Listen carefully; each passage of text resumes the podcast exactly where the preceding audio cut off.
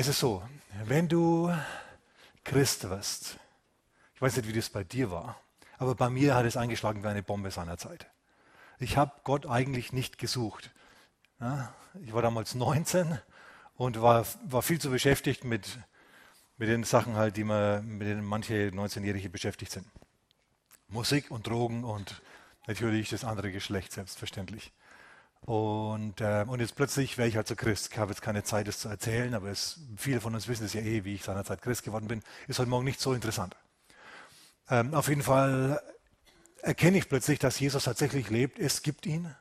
Ich weiß, dass ich weiß, dass ich weiß, dass ich weiß, dass er lebt. Und die nächste Frage ist natürlich, die ich gemerkt habe, dass Gott mir stellt. Du musst jetzt mit mir gehen oder du musst dich gegen mich entscheiden. Was magst du? Und ich habe mich dann offensichtlicherweise für ihn entschieden, weil sonst wäre ich heute Morgen nicht hier. Und, ähm, und in den Tagen darauf, im April 1982, fiel mir das alles wie Schuppen von den Augen. Und ich habe erkannt, dass es eine geistliche Welt gibt. Eine geistliche Welt. Wisst ihr, wir glauben ja nicht an Gespenster und solche Sachen im mitteleuropäischen Raum. Das ist ja alles mittelalterlich. Na, sondern wir glauben an Fakten und Formeln. E ist gleich m mal c Quadrat. Damit kann man sogar das Atom spalten. Und solche Dinge. Und jetzt plötzlich erkenne ich und weiß ich, Jesus lebt. Und Jesus ist ja offensichtlich ein Geist. Und Gott ist ein Geist. Und dann höre ich, die Engel Gottes sind Geister. Und dann höre ich noch was. Es gibt Dämonen.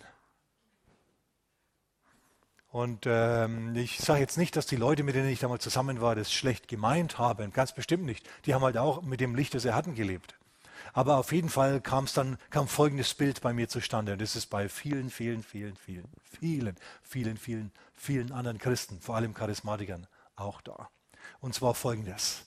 Mensch, jetzt bin ich Christ und lebe in der geistlichen Welt. Gott ist im Himmel und ich bin hier unten auf der Erde. Und die Bibel sagt ja, dass es hier Fürstentümer und Gewalten, geistliche Mächte der Finsternis gibt, Weltbeherrscher der Finsternis. Und die Denke war dann, Gott ist im Himmel, aber ich bin hier unten mit dem Teufel. Ich stecke hier fest, versteht ihr? Wenn es so heißt von, von äh, Fürstentümern und Gewalten, Weltbeherrschern der Finsternis und so, dann stellen wir uns das vor, wie wenn da eine dicke, schwarze Schicht über unseren Köpfen schweben würde, wo die Dämonen wabern und wo der Teufel seine Burg hat. So ungefähr kommt es rüber. Und entsprechend fern fühlst du dich dann von Gott, weil Gott wohnt ja jenseits dieses schwarzen Gürtels um den Planeten herum. Versteht ihr? Im Himmel rum, der hat's gut. Und Jesus auch, der sitzt zu seiner Rechten. Und die Engel auch, die können in sein Angesicht schauen, wenn es ihnen mal zu viel wird. Aber wir, wir hier unten. Schau, und dann kommt ein, dann kann ein Maß von Bedrückung stattfinden und ein Maß von Paranoia. Weiß irgendjemand, von was ich rede? Der Kameramann da hinten winkt. Er weiß genau, von was ich rede. Die Sache ist nämlich, dass du dann dir denkst, Mensch, was sind jetzt die geistlichen Gesetzmäßigkeiten in dieser geistlichen Welt? Denn äh, wenn der Teufel ein Weltbeherrscher der Finsternis ist und eine Fürstentum und eine Macht hat, dann klingt es ja nach Macht und Fürstentum und Weltbeherrschung. Und wer bin ich? Plötzlich kommen, kommen also Gefühle der Hilflosigkeit auf. Weiß irgendjemand, von was ich rede? Ne? Plötzlich denkst du dir, oh Mann, ich bin verratzt. Und das nächste ist dann natürlich, du siehst den Teufel überall. Ich kann mich noch daran erinnern, ich stand vor einer Kirche, vor einer evangelischen Kirche, das war vielleicht im Mai 1982, stand da mit jemandem und habe mit jemandem geredet. Und plötzlich faucht ein Wind in einen so einen hohen Baum. Versteht ihr, dass die Blätter nur so rascheln. Ich habe mir gedacht, Mensch, jetzt ist er, von der, jetzt ist er vom Kirchturm gesprungen. Versteht ihr? Hey, ihr lacht jetzt, mir war es damals überhaupt nicht zum Lachen. Und dann lernst du natürlich, dass du, dass du den Teufel binden kannst und lösen kannst. Matthäus Kapitel 18, Vers 18. Dann bindst du den Teufel und löst ihn. Und dann sagst du, Teufel, im Namen Jesu binde ich dich auf den Laternenpfahl da. Ihr lacht, ich kenne Pastoren, die sowas gemacht haben. Ich spreche jetzt Zeiten der 80er, aber ich weiß, ich würde ja heute Morgen nicht davon reden, wenn ich nicht wüsste, dass es immer noch weitergeht. Okay, ich weiß, dass es immer noch weitergeht und wir müssen, wir müssen unbedingt, Leute, da auf ein biblisches Fundament kommen. Denn ansonsten sind wir wirklich verratzt, wenn wir so geistlich Krieg führen. Das, wir lesen dann der, im Wort Gottes, bei Daniel zum Beispiel, Kapitel 9, Kapitel 10, dass es einen Fürsten über Persien gibt. Hier, ich beschreibe das ganz kurz. David hat, Daniel hat seinerzeit gebetet um Licht. Israel war ja in Gefangenschaft, Juda war in Gefangenschaft. Und er wusste, Daniel wusste, dass eine gewisse Zeit vergehen muss, bis Israel wieder in sein Land kommt. Und er wollte wissen, damals in Babylon, er war ja Minister in Babylon, wollte wissen von Gott, Herr, wann geht Israel zurück in sein Land? Und dann hat er in Jeremia gelesen und hat herausgefunden, in Jeremia steht, nach 70 Jahren. Und dann hat er festgestellt, oh, die 70 Jahre sind bald um. Und dann fängt er an zu beten. Und er betet um Licht und er betet um Herr, wie soll es denn passieren? Und er betet 21 Tage lang und er fastet 21 Tage lang. Nach 21 Tagen erscheint ihm ein Engel und es haut den Daniel um.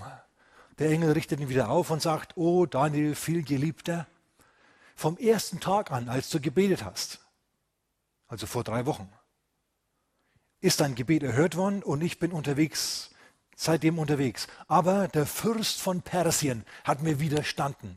Und da haben wir es wieder, schau, eine schwarze Schicht um den Planeten und der Engel will von der Gegenwart Gottes durchdringen und kann nicht durch.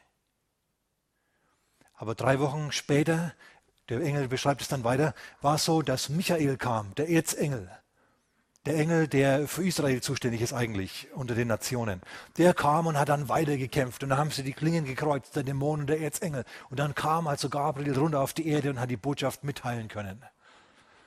Okay, und es ist wohl tatsächlich natürlich so passiert, weil es steht ja so in der Bibel drinnen. Und außerdem äh, wird dieses Thema in der Offenbarung wieder aufgegriffen. Da kämpft, da kämpft der Drache und die alte Schlange immer noch gegen Engel und so weiter. Also wir sehen, es gibt einen Krieg, einen geistlichen Krieg in der Himmelswelt. Nur was wir da nirgendwo sehen, ihr Lieben, ist es, dass Daniel sich hinstellen sollte und an diesem Engelskrieg mitwirken sollte. Das ist ein wichtiger Gedanke, denn das ist das, was in der Vergangenheit oft übersehen wurde. Nirgendwo lesen wir, dass Daniel plötzlich geboten hätte, im Namen Jahwes bin ich dich, Fürst von Persien. Vielmehr sagt dieser Gabriel, nachdem er die Botschaft überbracht hat, jetzt gehe ich wieder zurück und kämpfe weiter. Und wenn der Fürst von Persien, wenn ich mit dem fertig bin, kommt der Fürst von Griechenland. Nach den Persern kam Alexander der Große, Griechenland. Und dann kamen die Römer und so weiter. Schau, nirgendwo steht da, dass der Engel Daniel auffordert, hier mitzukämpfen. Das sehen wir nicht, ihr Lieben. Sehen wir nicht. Wie gesagt, ich will niemandem einen Vorwurf machen, wenn er das in der Vergangenheit praktiziert hat. Hey, meine Damen und Herren, da war ja ich auch mit dabei. Aber wir müssen immer wieder mal die innere Größe haben, uns zu revidieren. Ja, sagen wir jemand Amen. Wenn wir feststellen, Mensch, Meier, ähm, hm, das ist konstruiert, das sehe ich in Wirklichkeit so gar nicht in der Bibel praktiziert. Weder Jesus noch Daniel oder sonst oder, oder Paulus hat es gemacht. Schau, früher hat man gedacht, als ich da Fragen hatte, hat man mir gesagt, und ich habe selber auch gesagt, wohlgemerkt, bin auch dabei, ja, da, äh, Paulus hatte halt nicht so viel Licht wie wir heute. Aber ich sagte mal, Versteht ihr? Jetzt lache ich drüber. Denke ich mir, hör mir auf, ich und mehr Licht als Paulus. Guten Morgen, hallo. Ja, wer bin ich denn? Habe ich vielleicht, bin ich vielleicht schon mal in den Himmel gegangen und habe unaussprechliche Worte gehört? Ich habe letzte Woche schon zitiert. Bin ich vielleicht derjenige, der, der ständig Visionen hatte? Jemand, zu dem Jesus kam und ihm das Evangelium erklärt hat? Schön wär's, aber es ist nicht der Fall. Vielmehr greife ich immer noch, immer noch jeden einzelnen Tag meines Lebens auf Paulus zurück und lies, was der geschrieben hat. So, ja, hör mal, es gibt tatsächlich Fürstentümer, Gewalten, Mächte der Finsternis und so weiter und so fort. Aber es steht nicht da, dass wir irgendwo in diesen Kampf eingreifen sollen. Wir kämpfen sehr wohl, aber wie wir kämpfen, das zeige ich euch heute Morgen. Wie wir es richtig machen mit, mit, mit, mit, äh, mit den richtigen Resultaten. Zeige ich euch. Okay, jetzt sehen wir also abgeleitet aus Matthäus Kapitel 18, 18. Der Vers hilft unserer Hilflosigkeit scheinbar ab. Wir können auf der Erde binden und lösen.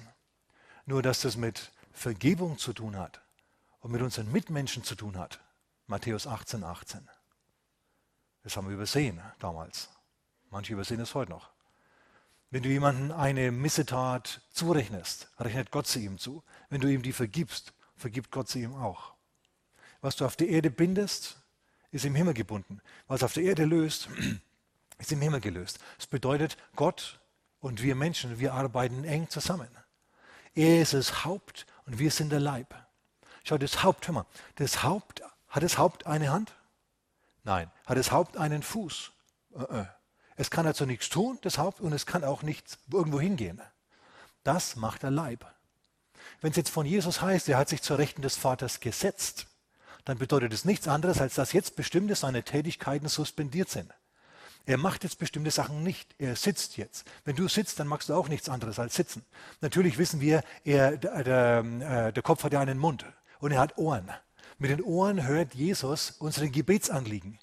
Und mit seinem Mund trägt er sie dem Vater vor und er tut insofern Fürbitte für uns.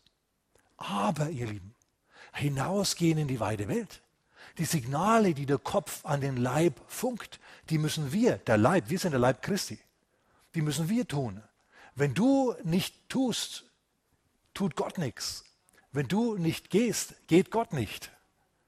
Allerdings kannst du ja jetzt natürlich tun und deiner eigenen Kraft. Und du kannst auch gehen in deiner eigenen Kraft. Darum geht es nicht. nicht. Wir sollen jetzt nicht in hektischen Aktivismus verfallen, sondern vielmehr müssen wir von Gott hören, damit wir effektiv sind. Schau, ähm, seinerzeit ist die Lehre mit Binden und Lösen, im, also wenn ihr wisst, was ich meine, ne, Namen, jemand verhält sich komisch oder jemand will sich einfach partout nicht bekehren. Und dann bete ich oder vielmehr gebiete ich und sage, im Namen Jesu befehle ich dir, du Teufel, der diese Person beeinflusst, weich von ihm, geh weg und hör auf. Klingt gut, klingt richtig. Hat seinen Ursprung möglicherweise in einem Buch, das 1967 erschienen ist, von Kenneth E. Hagen, Kenneth Erwin Hagen. Äh, das heißt, äh, die Autorität des Gläubigen. Leider gibt es da nur die Kurzversion auf Deutsch. In der Zwischenzeit ist dieses Buch aus den Gründen, die ich heute Morgen anführe, revidiert von 1983, 84 bereits äh, und erweitert worden. Und damals war es eben so, in dem Buch steht drinnen, ich habe das nochmal nachgelesen, steht drinnen, dass der Kenneth Hagin, also ein bekannter äh, Bibellehrer und Prediger, wunderbarer Mann Gottes, ein Vater im Herrn, also ich lasse jetzt auf ihn jetzt mal nichts kommen, der hat seinerzeit in dem Buch ein wenig missverständlich geschrieben. Er hat geschrieben, er hat jahrelang für seinen Bruder gefastet und gebetet und es hat nichts gebracht. Und er war schon ganz verzweifelt. Eines Tages ist ihm der Gedankenfunke gekommen. Bind den Teufel und dann wirst du sehen, dass dein Bruder frei wird. Sprich zu dem Teufel, der deinen Bruder äh, motiviert und ihn verblendet und abhält. Es war seiner Meinung nach ein Signal Gottes, das Gott in sein Herz hineingefunkt hat. Das ist eine ganz, ganz wichtige Aussage jetzt. Er hat eine Offenbarung von Gott bekommen, dass er das tun soll. Merkt ihr, das ist ganz, ganz wichtig, dass wir das wissen. Dann hat er das gemacht. Ganz leise, ganz ruhig hat er gesagt, Teufel, der du meinen Bruder Dub, so hat er, das war der Spitzname, beeinflusst, ich befehle dir, wegzugehen von ihm, deine Macht über ihn ist gebrochen, lass ihn los. Nach zehn Tagen war der beim Herrn. Nach zehn Tagen hat sich der bekehrt. Das, lest, das lesen wir, du und ich. Und dann sagen wir genau. Nächstes Mal, wenn meine Frau keift oder wenn mein Mann zu viel trinkt, ich spreche jetzt nicht von meiner Frau, okay, meine Frau keift nicht. Stimmt's, Frau? Nein, macht sie wirklich nicht, ehrlich. Ich weiß es, ich bin ja mit ihr immer zusammen. Dann äh, sagen wir im Namen Jesu, bin ich dich, Teufel, lass die Person in Ruhe. Und du wirst feststellen, dass es manchmal funktioniert. Und du wirst feststellen, dass es meistens nicht funktioniert. Und irgendwann denkst du dir dann natürlich, Mensch, was ist falsch an mir, dass es bei mir nicht funktioniert? Nichts ist falsch an dir. Auf Seite 67 von The Believer's Authority im originalen Englisch steht dann drinnen, das schreibt der Kenneth Hagin, ich muss vielleicht dazu sagen, dass man nicht einfach so geistliche Autorität ausüben kann, binden und lösen kann.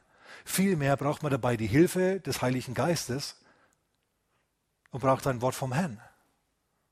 Du brauchst eine Offenbarung, dass da ein Dämon stattfindet und nicht einfach jemand aus dem Fleisch heraus agiert. Da ist ein himmelweiter Unterschied. Nicht, nicht jedes überzogene Verhalten eines Menschen ist teuflisch. Okay, oder irgendwie von einer geistlichen Macht ähm, inspiriert, ist nicht der Fall. Apostelgeschichte Kapitel 16, Vers 18 um den Dreh herum, ist Paulus in Philippi. Wohlgemerkt, Gott hat ihn nach Philippi geschickt. Das ist in Mazedonien. Und in Philippi kommt er an und ein Wahrsagemädchen, eine Magd, die einen Wahrsagegeist hat. Im Griechischen einen Geist Phyton. Versteht ihr? Ein Orakel, wie in Delphi auch seinerzeit. Die, die kommt plötzlich aus ihrem Wahrsagerzelt heraus und rennt hinter, hinter Paulus und den Aposteln her und schreit, diese Männer sind Männer Gottes, die euch den Weg Gottes in Wahrhaftigkeit, in Wahrheit mitteilen. Ist an diesem Satz irgendwas falsch? Nein. Nur ist es nicht der Heilige Geist, der hier aus der Frau spricht, sondern es ist ein Wahrsagegeist. Ich meine, die Bibel sagt nicht, dass die Frau hier irgendwie das aus, ihrer, aus ihrem Kopf heraus gemacht hätte oder irgendwie sonst was, sondern es heißt wirklich ein Geist, Phyton, ein Wahrsagegeist. Laut Bibel gibt es die Dinge tatsächlich. Deswegen kann es sein, dass manche Wahrsager, die sich auf sowas einlassen, dass sie tatsächlich bestimmte Dinge in der Zukunft voraussagen können. In der relativ nahen Zukunft voraussagen können. Gibt's. Wollen wir mal gar nichts wegtun. Das ist dann ein Geist Phyton, die Bibel spricht davon. Nur, versteht ihr, die wachsen nicht auf Bäumen, die gibt es nicht wie Sand am Meer. Die Stadt war auch nicht voll, Philippi war auch nicht voll, obwohl man, obwohl man damals an diese Dinge geglaubt hat, gab es scheinbar nur diese eine junge Frau in dieser Stadt. Und jetzt, es heißt dort, diese folgte uns und schrie uns hinterher viele Tage lang. Warum hat sich Paulus nicht einfach umgedreht und so ganz leise gesagt, Teufel, ich bin, ich komme raus aus hier in Jesu Namen und dann wäre er weitergegangen. Das hat er nicht gemacht. Irgendwann heißt es, und Paulus wurde unwillig und hat sich umgedreht und hat dann zu ihm gesprochen. Du unreiner Geist, ich befehle dir, komm raus aus hier. Dann hat sie möglicherweise einen Anfall gehabt. Auf jeden Fall sind ihre glasigen Augen plötzlich klar geworden. Und dann ist das Nächste passiert. Ihre Herren haben festgestellt, sie kann nicht mehr wahrsagen. Und die Geldgier in den Leuten ist aufgestanden und hat Paulus verklagt. Und dann haben sie ihn geschlagen vor den Hauptleuten und haben ihn ins Gefängnis geworfen. Ich sage euch, an den Hauptleuten war möglicherweise der Teufel gar nicht beteiligt. Die waren von Haus aus geldgierig, geldliebend. Und als sie gesehen haben, dass jetzt die Hoffnung auf ihren Gewinn ausgefahren ist, ist die Geldgier in ihnen aufgestanden und sie haben Paulus verschwattert und ins Gefängnis werfen lassen. Und der Teufel, der stand irgendwo, versteht er? Irgendwo in einem kleinen Götzentempel und hat rausgeschaut hat vielleicht gemütlich ein Zigarillo geraucht und hat sich gefreut über seine Jünger. Die haben, alle, die haben diese ganzen Sachen alle von selber gemacht. Ja, die Guten vertrimmt und so weiter und ins Gefängnis geworfen. Warum hat Paulus äh, drei, drei, Tage lang, viele Tage lang, diesen, diesen Wahrsagegeist nicht ausgetrieben? Ich komme wieder auf dieses Buch vom, vom Kenneth Hagin zurück. Dem ist Jesus öfter erschienen und hat ihm Dinge mitgeteilt. Und er schreibt in dem Buch, das ist jetzt auf Seite 58 von The Believer's Authority, da ist ihm Jesus mal erschienen und hat ihm diese Frage gestellt. Also als er über verschiedene Dinge geredet haben in diesem Zusammenhang. Er hat gesagt, warum, Kenneth, hat Paulus den Dämon nicht austreiben können? Hat Jesus ihn gefragt, laut der Beschreibung von Kenneth Hagin. Kenneth Hagin hat gesagt, äh, habe ich mich auch schon oft gefragt, keine Ahnung. Und Jesus hat dann gesagt, weil er warten musste, bis der Heilige Geist ihm ein Signal gibt. Diese Unwilligkeit, die war von Gott gewirkt. Du musst mal das erste Wunder von Paulus anschauen. Da ist Paulus bei einem Römer, den will er, weil der interessiert ist am Evangelium. Dem erklärt er als das Evangelium. Und jetzt ist ein falscher Prophet, ein Okkultist, ein Esoteriker ist mit dabei. Und der redet immer gegen Paulus und verlästert die Lehre. Und plötzlich heißt es, Paulus voll Heiligen Geistes schaut ihn an mit Zornesmiene und sagt zu diesem Bar Jesus, zu diesem Elimas, ne, oh du Sohn der Ungerechtigkeit und so weiter und schimpft also mal ordentlich los. Er wird auch wieder unwillig hier, so wie bei, dieser, bei diesem Mädchen da. Könnt ihr das sehen? Diese Unwilligkeit ist von Gott gewirkt gewesen seinerzeit. War inspiriert vom Herrn. Weil du die geraden Wege des Herrn verdrehst, wirst du eine Zeit lang blind sein. Und sofort fiel Blindheit über den. Und er hat gesucht, wer ihn an der Hand führt, diesen Elimas. Und dann war der Römer platt. Boah, hat er gemeint. Als er gesehen hat, dass das Wort Gottes nicht nur Wort ist, sondern auch Kraft enthält dass da Vollmacht dabei ist, dass da was passiert. Tschapau, Halleluja. Dann hat er sich bekehrt. Und so ähnlich war es ja in Philippi dann auch, allerdings mit Umwegen, auf die ich heute Morgen nicht eingehen will. Ähm, also du kannst nicht einfach so hergehen und Teufel binden, wie du möchtest, sondern du brauchst ein Signal Gottes. Du brauchst ein Signal Gottes. Manchmal ist es nicht der Teufel, obwohl sich jemand eigenartig verhält. Im Jahr 87, äh, im Winter seiner Zeit, waren wir in Amerika, meine Frau und ich. Und unser Sohn auch, unsere Tochter, die war dann noch nicht auf der Welt. Und wir waren im verschneiten Ohio und ich bin dann nach, nach, nach Oklahoma äh, zum Kenneth Hagin aufs Winterbibelseminar und habe da mitgemacht. Ist immer super gewesen. Ich habe den Mann phänomenale Dinge tun sehen im Geist. Da haben wir die Augen geschlossen gehabt, Kenneth Hagin. Ein Prophet Gottes, okay? Und hat begonnen im Heiligen Geist zu tanzen. Schau, da wackelt gleich alles, wenn ich das nachmache. Der hat plötzlich angefangen, rückwärts zu tanzen. So ich, ich war ein paar Meter weit weg, so weit wie meine Frau jetzt von mir weg ist, so weit war ich von ihm weg. Ich war auf, der, auf dem Balkon oben und habe direkt auf die Bühne runterschauen können. Der fängt an zu tanzen, tanzt rückwärts auf den Bühnenrand, der nicht jetzt so einen halben Meter war wie bei uns, sondern zwei Meter oder so hoch.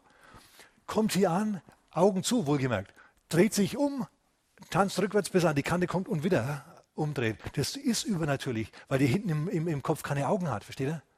Wir sind ja hart zu Berge gestanden. Das war Gott, das war der echte Gott, das war wirklich der Heilige Geist. Das war nicht eigenartig, das waren keine funky Movements. Das war kein Gegacker und Gewirr, versteht ihr? Sondern das war echt. Das war, da ist eine, eine Salbung auf die ganze Menge gefallen seiner Zeit. Ich habe mir gedacht, wow. Das war das Echte. Gut. Ähm, dann bin ich wieder nach, nach Ohio zurückgeflogen und habe dann in der Gemeinde gepredigt und an verschiedenen, in verschiedenen Gemeinden, auch in Dover in Ohio. Nicht in Dover in England, sondern in Ohio. Und dann sind wir nachts, es war eins oder so, sind der Pastor und ich und der Fahrer, bei amerikanischen Pastoren, die haben schon mal einen Fahrer, wisst ihr? Das war der Schwiegersohn seiner Zeit. Wir sind also um eins, halb zwei in der Nacht sind wir durch die Gegend hier gefahren, wieder heim. Dann kommt plötzlich, klingelt das, das Funktelefon. Ja, der RB Junior, der hat einen Verstand verloren, der ist ausgerastet und jetzt ist er einfach nicht mehr einzufangen. Pastor, kannst du nicht vorbeikommen? Und der Pastor schaut mich an, sagt, ja, wir kommen vorbei und dann lassen wir den Gast, Gastredner ein bisschen arbeiten. Und dann kommen wir also zu der Familie hin. Wir kommen rein und der Mann, vielleicht 25, äh, fühlt sich auf wie ein kleines Kind. Also wirklich absolut weggetreten, eigenartig, seltsam, hat den Verstand verloren. Buchstäblich, rollt mit den Augen, schaut komisch, macht eigenartige Sachen, bewegt sich seltsam. Und, äh, und dann geht's los, ihr wisst schon. Teufel, komm raus in Jesu Namen. Aber es ist irgendwie nichts passiert. Und der Pastor war ein sehr sanftmütiger Mensch. Und nachdem nichts passiert ist, hat er mich angeschaut und gesagt, Pastor. Und ich habe gesagt, okay, ich, ich nehme ihn mal. Aber ich will allein sein mit ihm und in einem eigenen Raum gehen. Dann habe ich ihn genommen, wir sind in einen eigenen Raum rüber, dann habe ich ihn hingesetzt und habe ihn behandelt, wie wenn er völlig normal wäre, völlig nüchtern wäre, keine Probleme hätte im Kopf. Ich habe, mich, habe ihn hingesetzt und habe ihm gesagt, jetzt hör mal zu, RB, RB Junior. Wir können hier den Zirkus jetzt noch weiter abspulen bis morgen früh. Du kannst rumkaspern hier, aber ich dir mal eins, morgen früh um sechs werden wir dich einliefern in die Psychiatrie, in die Irrenanstalt. Und da wirst du dann unter Drogen gesetzt und es wird keinen Spaß machen. Dann werden sie, dann werden sie Untersuchungen mit dir machen. Du wirst dann unter Leuten sein, die dich nicht mehr mögen. Weder deine Frau noch deine Eltern noch dein Pastor noch sonst irgendjemand wird da sein und dir übers Haar streichen. Du bist dann eine Nummer. Du hockst dann irgendwo in einem Bett. Wenn du dich lang genug so blöd aufführst, binden sie dich auch noch fest und dann schaust du blöd. So habe ich mit ihm geredet, richtig ernsthaft. Habe mir richtig Angst gemacht, versteht er, vor dieser Situation. Und jetzt wärst du gefälligst nüchtern, habe ich zu ihm gesagt. Wisst ihr, was mit ihm passiert ist? Und alles war weg. Boah, boah, oh Mann, was war denn das, hat er dann gemeint. er war wieder völlig da. Dann habe ich ihn an der Hand genommen und habe ihn rübergeführt. Und die waren natürlich alle platt, dass das funktioniert hat. Ich habe natürlich nicht gesagt, was ich gemacht habe. Ich habe nicht gebunden und nicht gelöst. Ich habe mit ihm geredet, weil ich mir gedacht habe, dass der sich so verhält hat, einen Grund. Ich habe natürlich vorher ein bisschen schlau gemacht. Ich habe festgestellt, aus drei Richtungen kommen da große Angriffe. Einmal, er ist auf der Arbeit extrem eingespannt. Er macht außerdem, weil er, weil er sich fortbildet, noch Abendschule und so weiter. Zweitens, in der Familie ist es so, äh, junge Familie, versteht ihr, da kriselt's, man lernt das Zusammenleben, Kind kommt, alles schwierig. Und, und dann waren die Finanzen auch noch klamm. Und irgendwo, irgendwo war es dann so, dass aufgrund dieses Drucks, der da ankam, der einfach versucht hat zu fliehen, dem Druck zu entfliehen. Und das hat er dadurch gemacht, dass er ausgeklinkt ist. Auf die Art und Weise hat er sich gedacht, ach, hey, kümmern sich Leute um mich, ich bin ein bisschen das Opfer und ich muss nicht mehr Leistung bringen. Ich muss keine Leistungen mehr bringen. Äh, der hat mir dann gedrückt und wir konnten endlich heimfahren ins Bett gehen. Und ich muss dazu sagen, nachdem die gesehen haben, dass das alles so gut funktioniert hat, haben sie mir super Opfer gegeben. nachdem, nachdem, ich dann dort gepredigt war. Ich denke, es war eines der besten, die ich je bekommen habe. Preis dem Herrn. Wir haben nicht gebunden und nicht gelöst, weil ich nämlich damals schon mehr wusste. Ich hätte es natürlich auch machen können. Ihr Leute, ich war schon in Gottesdiensten. Da lag der Prediger auf Leuten drauf, am Boden vorne dran und alle beide haben in Sprachen gebrüllt, was es Zeug gehalten hat. Und der Pastor, also es war nicht meine Gemeinde offensichtlich, der Pastor damals, der, zu dem kamen Leute und haben gesagt, Pastor, wo steht denn das in der Bibel? Und der Pastor wusste das auch nicht und dann hat er sie zu mir geschickt. Und was habe ich dann gemacht? Ich habe gesagt, ja, Hebräer Kapitel 5, Vers 17. Da steht drinnen, dass Jesus mit großem Geschrei und Tränen hier auf der Erde gebetet hat und so dann waren sie zufrieden. Aber ich persönlich war unzufrieden, muss ich zugeben, damals. Ich habe mir gedacht, Mensch, das, ist, das geht doch zu weit, das ist doch alles, das ist doch, das ist doch nichts. Schau, sowas kannst du machen, wenn du Gastsprecher bist irgendwo, weil du gehst ja wieder. Einmal im Ernst, du kannst solche Sachen machen, weil, hey, der Pastor, der bügelt schon wieder aus. Ja, schließlich heißt es im Wort Gottes, du sollst äh, Du sollst ermahnen, du sollst lehren, du sollst strafen, du sollst richtig die Leute rannehmen manchmal, wenn sie austicken und so weiter. Das muss aber der Pastor machen. Als, als Gastsprecher kannst du kommen und leuchten. Der Gastsprecher versteht ja, der ist immer der mit dem Heiligen Schein. Der Gastsprecher ist so nett. Wenn der Pastor und der Pastor, pff, Pastor. Oh, Pastor. Ist an manchen Orten so, bei uns natürlich nicht.